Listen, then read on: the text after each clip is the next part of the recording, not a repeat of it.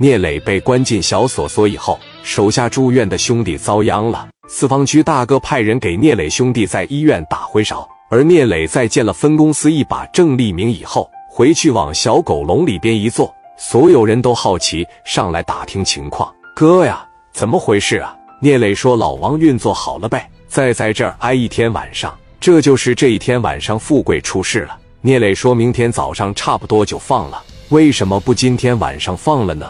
聂磊说：“我相信这里面应该有他的道理，应该是为了打发胡宝刚他们那伙人。就这一晚上了，怕啥呀？咱就一晚上不睡，明天回家睡个好觉不就完了呗？那胡宝刚和赵长风那边怎么办？”聂磊说出去以后。第一件事，先给他们哥几个开开皮，一回就得给他们打怕，能明白吗？明白了，明白了。这边已经阿 Sir 已经接到授意，把他们手脚链子都解开了，只要先别出这个屋。聂磊和阿 Sir 兄弟都抽上烟了。胡宝刚、赵长风哥俩一商量，觉得聂磊现在在里边，打死他也出不来了。最起码到咱们伤好之前，绝对出不来。赵长风对长青说。聂磊手底下有个小兄弟叫张富贵，那天扎了我一刀。我希望你今晚到市南区去为我报仇。这一说要打仗，赵长青开心的已经不行了，带着二十多个人奔着市南中医院就去了。聂磊安排了五六个人守着张富贵呢。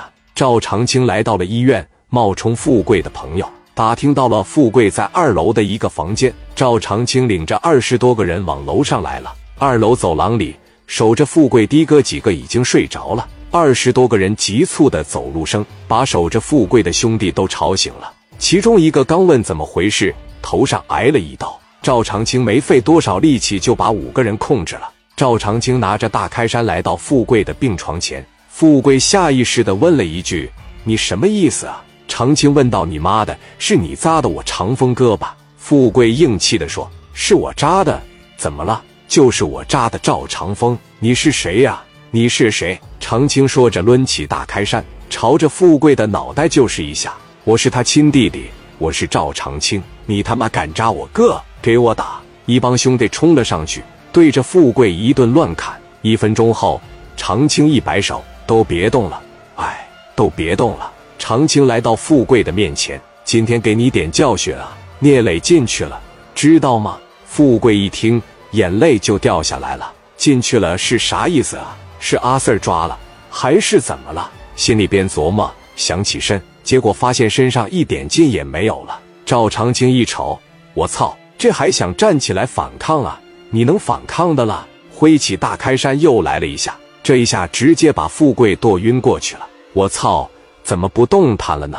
没反应了，是死了吗？长青一看，走走走，赶紧走。赵长青领着二十多个兄弟走了，外面守望着富贵的那几个兄弟看长青走了，赶紧来到房间。富贵啊，富贵！一大口淤血从富贵的口里吐了出来。医生啊，医生快点，杀人了！医生确认打人者已经离开，也都跑了出来，把富贵送到抢救室去了。富贵一进手术室里面，外边就给聂磊打电话了，关机，再打，关机。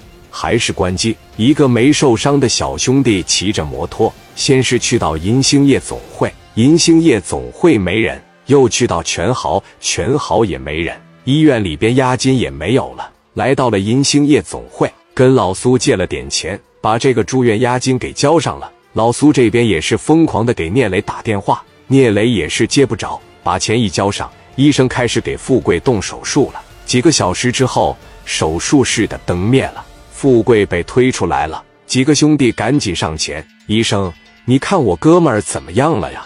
医生说你是家属啊，我不是家属，我算是他家属。医生说手术很成功，全身一共二十二处刀伤，没什么挺严重的地方吧？医生说道，没有挺严重的地方。哎呦，我操！哥几个赶紧松了一口气，紧接着问：你看他不能毁容吧？医生说毁容毁不了，没砍脸上啊。但是脖子上有一道，包括这个耳朵后边这里有一道啊，身上基本上是满了。现在病人非常虚弱，我们必须得送到重症间。富贵被推进重症间了，分公司上班了。